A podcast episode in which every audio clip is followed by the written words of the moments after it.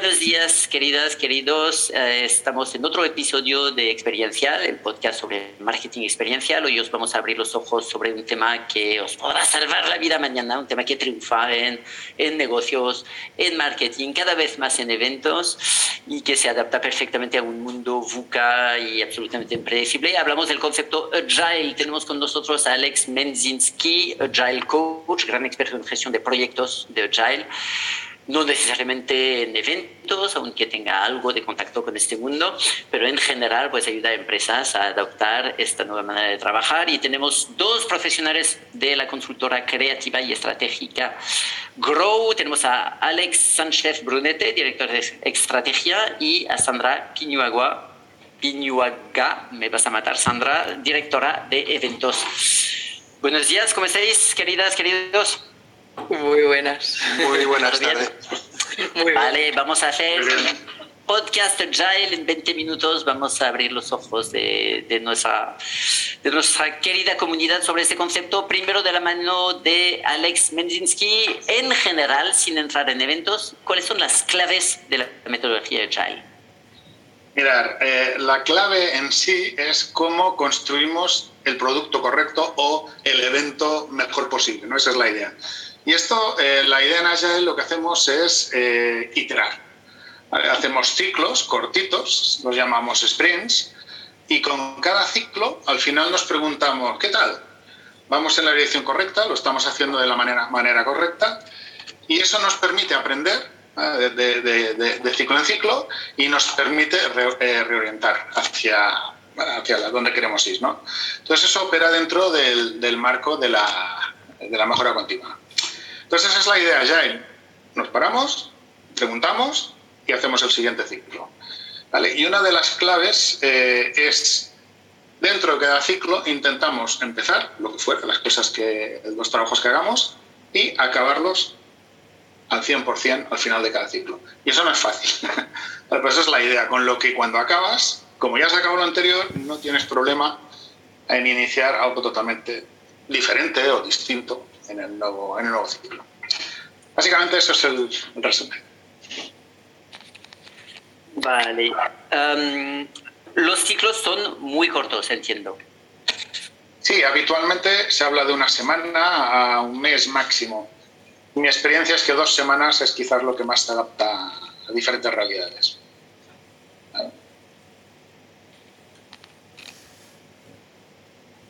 Sí. Luego recortas, ¿no? Y pegas o... No, no se te oye. Eric, no se te oye.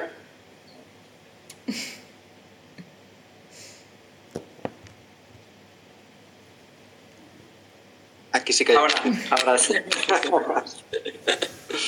¿Sí? Sí, sí, vale. Vale, Alex, entiendo que los ciclos son muy cortos, de tipo una semana o dos. Vale. Una semana y dos es lo adecuado, sí. Vale, los ciclos, los ciclos se definen todos desde el principio. Es decir, el tamaño es un proyecto de seis meses con todos los ciclos y lo único es que los ciclos los puedes reconducir sobre la marcha.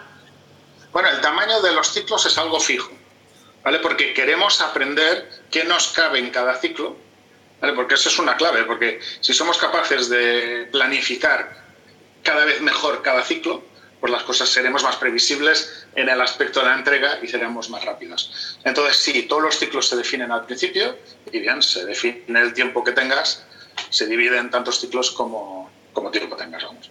Vale, una última antes de ir a comunicación y eventos. Eh, la noción de medición es muy importante. Es que eh, al final de cada ciclo, lo ideal es recoger cualquier aprendizaje, métrica, etcétera, que sea posible. Sí, hay, dos métricas. Una de ellas podríamos pensar en, en, la velocidad de un coche. ¿Cuántos kilómetros hace mi coche, mi motor, cómo de rápido es? Entonces, eso es una métrica, cuánto trabajo hemos hecho durante un sprint. Y eso nos permite proyectar a futuro eh, y luego hay otra métrica muy interesante, es el valor entregado. Quizás con menos trabajo entregues mucho más valor porque has entregado lo correcto. Entonces, esa es la métrica que te ayuda a eh, elegir los próximos, los próximos sprints, incluir las cosas correctas. Vale, una última, entiendo, pero he oído mucho hablar de de reuniones muy frecuentes, con este detalle que son de pie, no sé si es muy importante que sean de pie. Eh, ¿es, ¿es, importante? ¿Es, una, característica de los proyectos de No, eh, hay una reunión que es la diaria, la daily. Esa sí se hace de pie porque así nadie se extiende y habla demasiado. Hoy en día en el mundo remoto, pues no, no estamos en casa sentados, pero la idea es esa en concreto sí, es recomendable de pie. Todas las demás se hacen en mesas, se hacen con ordenadores, son reuniones más largas de entre dos y ocho horas, depende de cuál. Vale, vale. veremos. Uh, tengo una acusación de reunionitis ya, ya, ya, lista, porque me parece ser reuniones muy frecuentes y algunas muy largas. Pero volvemos a esto. Sandra y Alex de Grow, uh, ¿cómo se traslada esto? al mundo de los eventos. Entiendo que trabajáis para varios clientes, incluyendo BBVA, en proyectos de este tipo. Son empresas que han abrazado la metodología Agile mucho más allá de los eventos. ¿Cómo traducís lo que ha comentado Alex a vuestro trabajo en eventos o en marketing? De hecho, bueno, como ha comentado muy bien Alex, nosotros concebimos cada propuesta como si fuera un producto final y al final vamos con una especie de metodología propia que mezcla algo de allá y luego os comentaremos muy bien qué, y la metodología de Design Thinking para cubrir desde la parte de conceptualización hasta la parte de ejecución. Al final cogemos lo mejor de ambos mundos, no es una aplicación purista de la filosofía de Agile, ya que en el mundo de agencia es muy complicado llevarla a cabo porque, como bien sabréis, planificarse más allá de una semana en el mundo de agencia es muy complicado. Nuestros sprints, de hecho, duran una semana normalmente, salvo en proyectos más, más grandes como el caso de, de BBV y bueno, eh, aplicamos tanto partes de Scrum como de Kanban para llevar a cabo el proyecto, bien sea para el día a día o para gestión y alineación de todos los componentes. Luego, mira, antes estábamos eh, haciendo reflexión también sobre esto y decíamos, hay tres puntos que creemos a destacar, ¿no? De cómo nos lo llevamos al día a día. Eh, uno de ellos tiene que ver con, la creación de los equipos que trabajan los proyectos. se piensa en equipos transversales que aúnen figuras que pueden aportar en cada uno de ellos. Es la diferencia eh, con cómo se hace de forma más clásica. ¿no? En muchas agencias existe un equipo que se dedica a llevar todo lo que entra en su área y no se mezcla. Bueno, pues aquí yo creo que algo que heredamos de la filosofía Yair es esa, esa mezcla y esa conjunción de equipos en función de las necesidades de cada proyecto y antes de darle comienzo. Luego hay otros dos puntos. Uno tiene que ver con la planificación, ¿vale? Es todo mucho más planificado, más ordenado y más estructurado. Y el Agile nos enseña o nos ayuda a eh, tener esa planificación desde el principio, no ya solo en cuanto a un cronograma, que, es algo en eventos que se hace de toda la vida, ¿vale? Sino a, a modelo de relación que es el punto yo creo más, más importante, a modelo de relación tanto interno en cuanto a cómo eh, los equipos tienen puntos de control habituales, sesiones de, efectivamente, como comentaba Alex, de iteración, cómo se va revisando lo que uno avanza para saber si vamos en el, en el camino correcto o tenemos que cambiar alguna cosa, ¿vale? Y, luego con el cliente, que es un punto para nosotros muy importante. Se genera un, un, una tipología de trabajo distinta y es mucho más colaborativa de lo que ha sido eh, hasta ahora, ¿no? Se crea una, y es algo filosófico. La propia metodología ya y a nivel filosófico genera eso, que exista una mayor comunicación, creo que entre equipo y una mayor comunicación entre cliente y proveedor, que dejan de ser cliente y proveedor y se convierten en un equipo con un objetivo común que es de todos. ¿vale? Entonces, vale, creo que un, tres preguntas. Una, um, la, hablabas de multidisciplinar, de traer a perfiles diferentes. Dame, dame un ejemplo.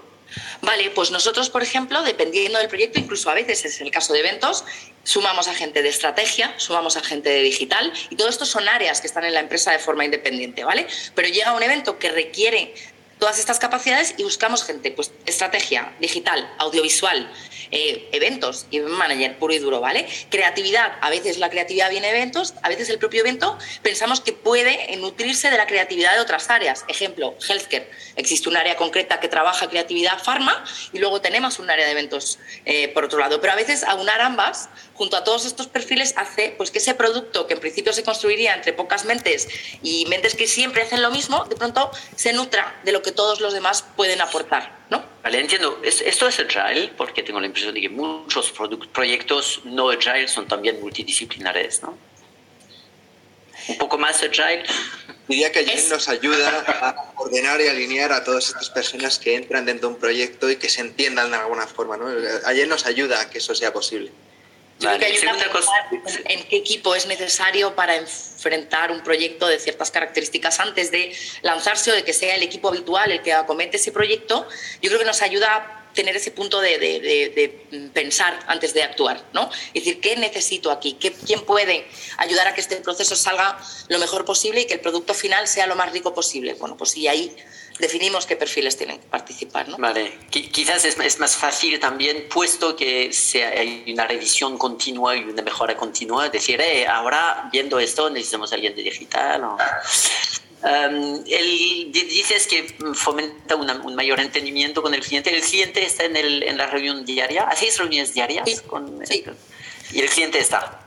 Depende del proyecto, pero efectivamente eh, hacemos también reuniones internas sin cliente, pero con ellos pautamos desde el inicio, efectivamente, y como hablaba Alex, eh, una serie de dailies semanales, una serie de, reuniones quincenales en las que se revisa más a, título global, efectivamente, dónde estamos, hacia dónde vamos, qué hemos hecho bien y qué queremos mejorar a futuro.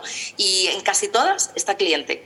Y además hay muchas cosas que se construyen en común, es decir, no, no, no trabaja la agencia, llega al cliente, le presenta al cliente, eh, aprueba o no aprueba sino que se vuelcan también. Lo que nos está sucediendo en el caso de BBVA es que construimos juntos. Y es un tema súper interesante porque muchas veces, además, ni la agencia tiene toda la información ni el cliente sabe bien cómo piensa la agencia. Entonces, de pronto, compartir esos espacios hace que nos entendamos, que empaticemos unos con otros y que sea más fácil llegar al, al objetivo de todos. ¿no?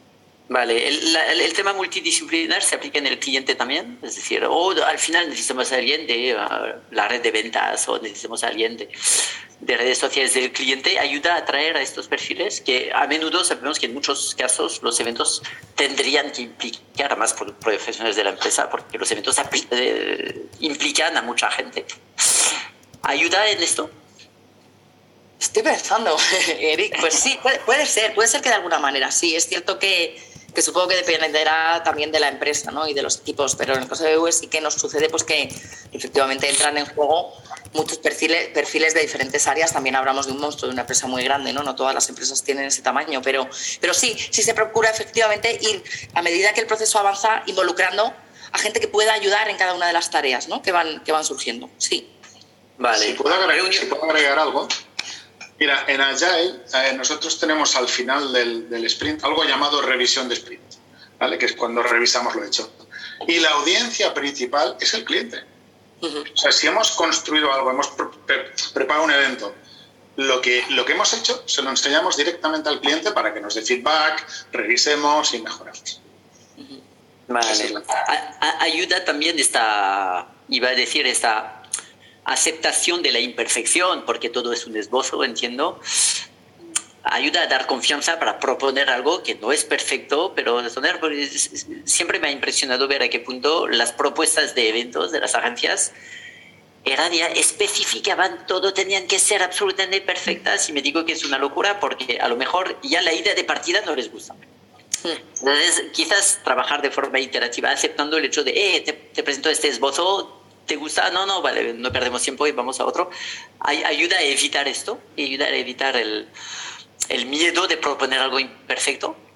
Sí, Sí, ayuda, Eric. Efectivamente es ah. todo mucho más abierto en ese sentido y la tolerancia al error creo que es otro de los puntos que, que se trabaja muy bien. Eh, como es todo más colaborativo y se construye eh, constantemente, pues efectivamente no eh, estamos menos cerrados a entender que algo puede o no y todo el mundo tiene eh, potestad de tener una idea en un momento dado que, que sea una propuesta de valor y puede venir de cualquiera de las personas que están involucradas en el proceso. ¿no? Antiguamente, no, por lo menos a las agencias creativas, nos ha sucedido que que parece que, que, las ideas se generaban solo en los perfiles creativos. Y lo que nos estamos dando cuenta es de que no, que hay muchísima gente que no es un perfil creativo concreto, pero que aportan ideas muchas veces que están, eh, que son las que dan la luz o las, que iluminan ah, eh, el camino ¿no? de cualquier propuesta. Entonces, eh, todo el mundo ahí puede, puede aportar.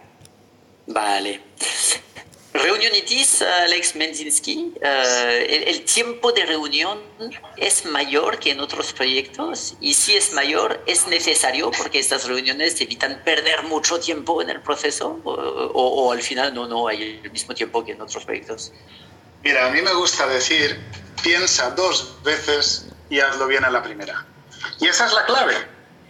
¿Vale? Eh, sí, hay reuniones. En el fondo, si hiciera un cálculo rápido, las reuniones se iban quizás un 5% del tiempo total, 5, 8, no sé, por ahí, un 5%. No es tanto tiempo. No es mucho tiempo. Sí necesitamos reuniones, por supuesto, porque queremos construir lo correcto, no queremos construir mucho porque, o preparar muchas cosas en el evento. Tú mismo, antes escuchaba a Sandra, decía, cuando intentas ser perfecto, luego ni es lo que el cliente quería o lo que el cliente quería de entrada. ¿no? Entonces, ese es el punto. A lo mejor un evento o un producto con menos, menos cosas, pero las acertadas, las que quiere nuestro cliente.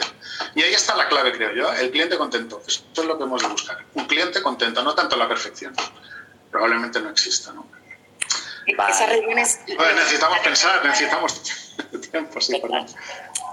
Nada, nada, decía que esas reuniones lo que generan, yo creo, son, son más, es cercanía y es comunicación más habitual. A veces no estamos acostumbrados y cada uno trabaja por su lado, uno espera algo, el otro tiene sus expectativas y si llegas y no las cumples, se donarete efectivamente. Y aquí lo que se trata es de ir comunicándose poco a poco, entendiéndose unos a otros para que lo que se va construyendo esté enfocado.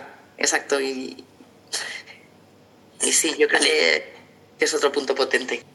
Alex, Alex Menzinski, ¿cuáles son los retos? Yo veo las librerías de management y veo libros enteros sobre cómo cambiar el comportamiento humano, cómo cambiar los equipos. E, ¿Este cambio en las formas de trabajar es traumático, es complicado para los equipos? Em, muchas veces depende de, depende de aquellas personas que lideren esto, cómo eh, se comportan versus el equipo. Mira, eh, uno de los aprendizajes más difícil para todos es aprender a acabar cosas dentro del, sprint. O sea, planificar algo para una semana o dos semanas, bueno, ahí todo el mundo juega, pero aprender realmente a cerrar esas cosas eh, es difícil porque no solo es el propio equipo, sino también es lo que les rodea. Muchas veces la compañía, si no está ayudándoles con recursos, con lo que necesiten para cerrar, eso es un punto difícil. Eh, por otro lado, eh, antes mencionábamos los equipos multifuncionales, transversales, como lo mencionó Sandra. Mirar, cuando tienes un equipo eh, transversal con, con, todos aquellos componentes para construir cosas o hacer cosas de principio a fin, vamos, eso motiva muchísimo, porque yo equipo soy el que empiezo y acabo cosas. Yo por mí mismo soy autónomo hasta cierto punto y eso es un gran motivante. Entonces, hay cosas a favor, como estas, por ejemplo, y hay otras cosas, hay otros retos que sí hemos de superar. Ya os digo, básicamente los retos es cuando la estrategia no está alineada con, con, esta nueva forma de trabajar, ¿no? con el ser ágiles, con el ser velar por el valor de negocio. Si seguimos midiendo, por ejemplo, horas hechas por el equipo, eso, todo eso va en contra de, del comportamiento, porque los equipos van a darte horas. Entonces ahí hay un reto más difícil. Los equipos en sí, las personas les cuesta al principio, como a todos, pero una vez que lo han probado, y funciona, vamos, tienes equipos que no van a volver a otras formas de trabajo. Gro, es fan de, de Agile, ¿ya está? Pues, pues sí, bueno, Alex, cuenta. De hecho, lo comentó hace un par de años cuando estalló la pandemia que nos tocó volvernos todos a, a casa y dijimos, oye, vamos a aprovechar este impulso para incluir, aparte de software tipo Microsoft Teams, Planner, etcétera, etcétera, oye, ¿por qué no desarrollamos una metodología que nos permita organizarnos y entendernos mejor ahora que estamos todos en casa? Y si queréis os contamos un poco el proceso que, llevamos a cabo y que, bueno, que todavía seguimos porque esto es una evolución constante. Eh, lo primero que hicimos fue tener en cuenta todas las realidades de la gente, que al final es muy complicado para una metodología que, se, que sea capaz de adaptar y de abordar cualquier tipo de trabajo, de proyecto. Generamos lo que llamamos un comité de Agile, que esto es un, un arma de doble de filo para la definición de esta metodología. En primer lugar, evidentemente pues nos ayudaron a definir esta metodología, pero en segundo lugar encontramos ya embajadores dentro de cada área. Y esto es un punto súper importante porque así todos participan y se sienten parte de ese proceso. Y en nuestro caso la capilaridad con la de áreas que tenemos funcionales dentro de, la agencia pues nos ayuda un montón.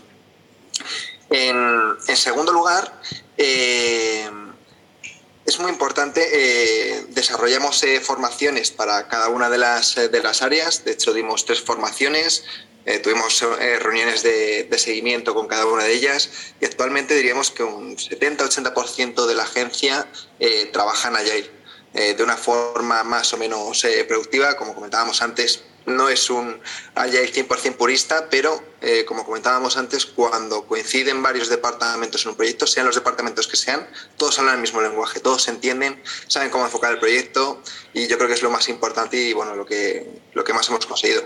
Y a día de hoy, pues bueno, eh, de hecho, julio tenemos una, una charla para toda la agencia, formaciones para equipos especializados, es decir, que es un proceso que, que no acaba y que va evolucionando continuamente. Decíamos que perdona, Eric. Eh, hay, hay, dos partes, entendemos, ¿no? De. Una es la parte más filosófica y luego está la ejecucional. Eh, primero tenemos que empezar por la filosofía, por el, por el querer o pensar que existen métodos que nos pueden ayudar a optimizar el trabajo y hacerlo mejor, ¿no? Y yo creo que ese punto de partida fue el que tuvimos. Luego ya está el construirlo y que todo el mundo lo interiorice y lo ejecute. Esa es la parte, creo, más complicada, que lleva años. Y bueno, pues eh, Alex lo, lo, lo, podrá contar mejor que nosotros. Nosotros lo vimos en nuestro caso, ¿no? Pero, pero al final ese cambio de, de mindset es algo que hay que pensar a largo plazo y que ir haciendo muy poquito a poco, ¿no? Pero cuando se hace, como dice, yo creo que ya no quieres volver a lo anterior. ¿Confirméis lo que dice Alex de, de, enfoque en resultados? Porque es verdad que en muchos proyectos el enfoque está más en actividades que, en logros, que en resultados. Se supone que el logro está al final de todo. Eh, vais muy orientados, para el viernes tengo que haber conseguido esto, este, este resultado, esta métrica. Al final, eh, como las iteraciones nuestras, estos famosos sprints son semanales, nos permite cada día poner foco, cada sprint poner foco en eh, una métrica o en un objetivo para todo el equipo. Entonces, de alguna forma, no es un objetivo a un mes, dos meses, tres meses, sino que vamos poniendo objetivos cada X tiempo y los vamos cumpliendo. Entonces, ese sentimiento de, equipo y de conseguir eh, objetivos que comentaba muy bien Alex, lo, vamos, lo materializamos completamente y pensamos lo mismo. Vale. Alex, el, ser humano odia la impredecibilidad. Um, ¿Hay algo que hacer para que amen la impredecibilidad? que se digan, sí, sí, todo es, todo es líquido, vivo en este mundo y acepto que no sé todavía lo que haré la semana que viene. ¿Hay algo? ¿Hay consejos? Eh, no, pero mira, fíjate, Agile también tiene algo que ver con eso tú no sabes lo que vas a hacer, no la semana que depende del sprint. Si el sprint es de una semana, pues sí, tú no sabes lo que vas a hacer la semana que viene. Pero sabes que la semana que viene vas a estar en otro sprint.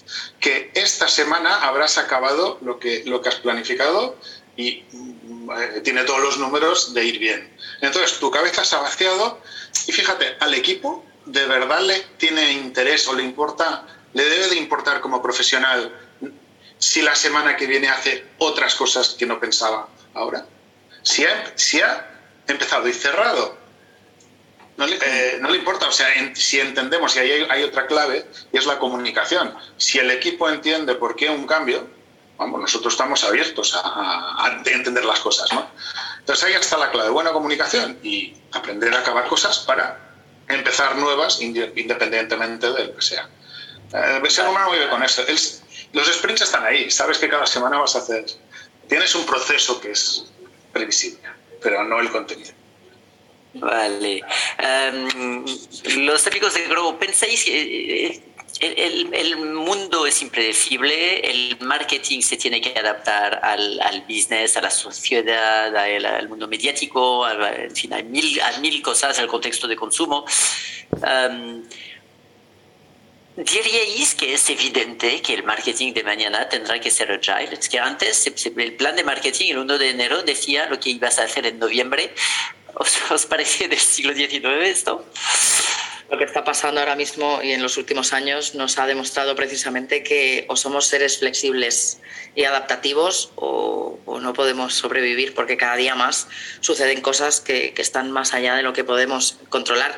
Otra cosa es efectivamente que utilicemos metodologías y herramientas que nos ayuden a hacerlo bien, a hacerlo ordenado y a, enfrentar esos procesos sacando el máximo partido ¿no? Eh, a nuestra participación.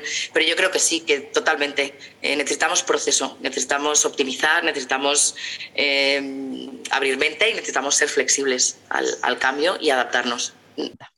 Vale. La, última es para, los, para, para todo el mundo. Em, entiendo que todo esto viene un poco del, del, mundo de, tecnología y de startups, donde se monta un primer concepto un, un, poco beta y se sondea y se testea y luego funciona y lo mejoramos, etc. tiene sentido en, que esta manera de trabajar en, englobe varios eventos, es decir, que primero se haga un pequeño evento y que no solo se, dentro de, la planificación de un evento se diga cada semana que, está yendo bien o mal en la organización del evento, sino también decir vamos a hacer tal acción de, de marketing, uh, vamos a hacer, no sé, me invento, tal acción digital, con esto vamos a aprender algo, la vamos a incluir dentro del primer evento. El primer evento nos ayudará a definir el próximo, es decir, cambiar el marketing más que una colección de, de acciones aisladas en, en realmente una línea del tiempo en el cual cada acción es también un test de alguna forma, es también algo que se medirá. ¿Es teórico esto o es real? Bueno, tal cual lo has planteado, yo creo que funciona cuando lo elevas a nivel de estrategia de marca o cuando te vas a proyectos de branding o cuando lo elevas a otro nivel. A nivel, eh, yo creo, reducido de a pie, el hecho de, con los tiempos que normalmente con los que trabajan las agencias y consultoras, es complicado que hagas un MVP de un evento porque al final eh, estás retrabajando en algunos casos. Eh, yo entiendo que, que cuando quieres probar un concepto, es decir, cuando el, el objetivo final de, ese evento es hacer una prueba para ver si funciona este tipo de experiencia o este tipo de target o este tipo de audiencia, sí que digas, voy a coger pocos recursos, voy a probar con una pequeño, un pequeño segmento de, mis clientes y voy a probar este concepto, a ver qué tal funciona. Y ahí diga, joder, funciona perfecto, pues como se dice en el mundo de startup, ahora sí que puedo quemar, quemar billetes, entre comillas, y voy a hacer esto a lo En ese punto sí que lo entendemos como concepto de prueba, de ver qué tal funciona el concepto. Vale. Yo, añadiría. Sí. sí. Dime, dime tú. No, palabra del final, por favor, el, experto. yo, añadiría: mira, los clientes saben lo que quieren, pero no lo que necesitan. no es lo mismo, no es lo mismo. Entonces, a la que ven cosas, quieren otras cosas, ¿no? Entonces, bueno, esta es una forma de lidiar con eso. Mm. Esto es una frase casi, no sé, de filosofía asiática, del cliente sabe lo que Os dejo, lo vamos a meditar. Eh, Alex, Alex, Sandra, un, gustazo, nos habéis eh, abierto los ojos y ya, ya, voy a cambiar mi vida a una vida que, suena muy bien. Perfecto, mil gracias. Un abrazo. Muchas gracias. Muchas gracias.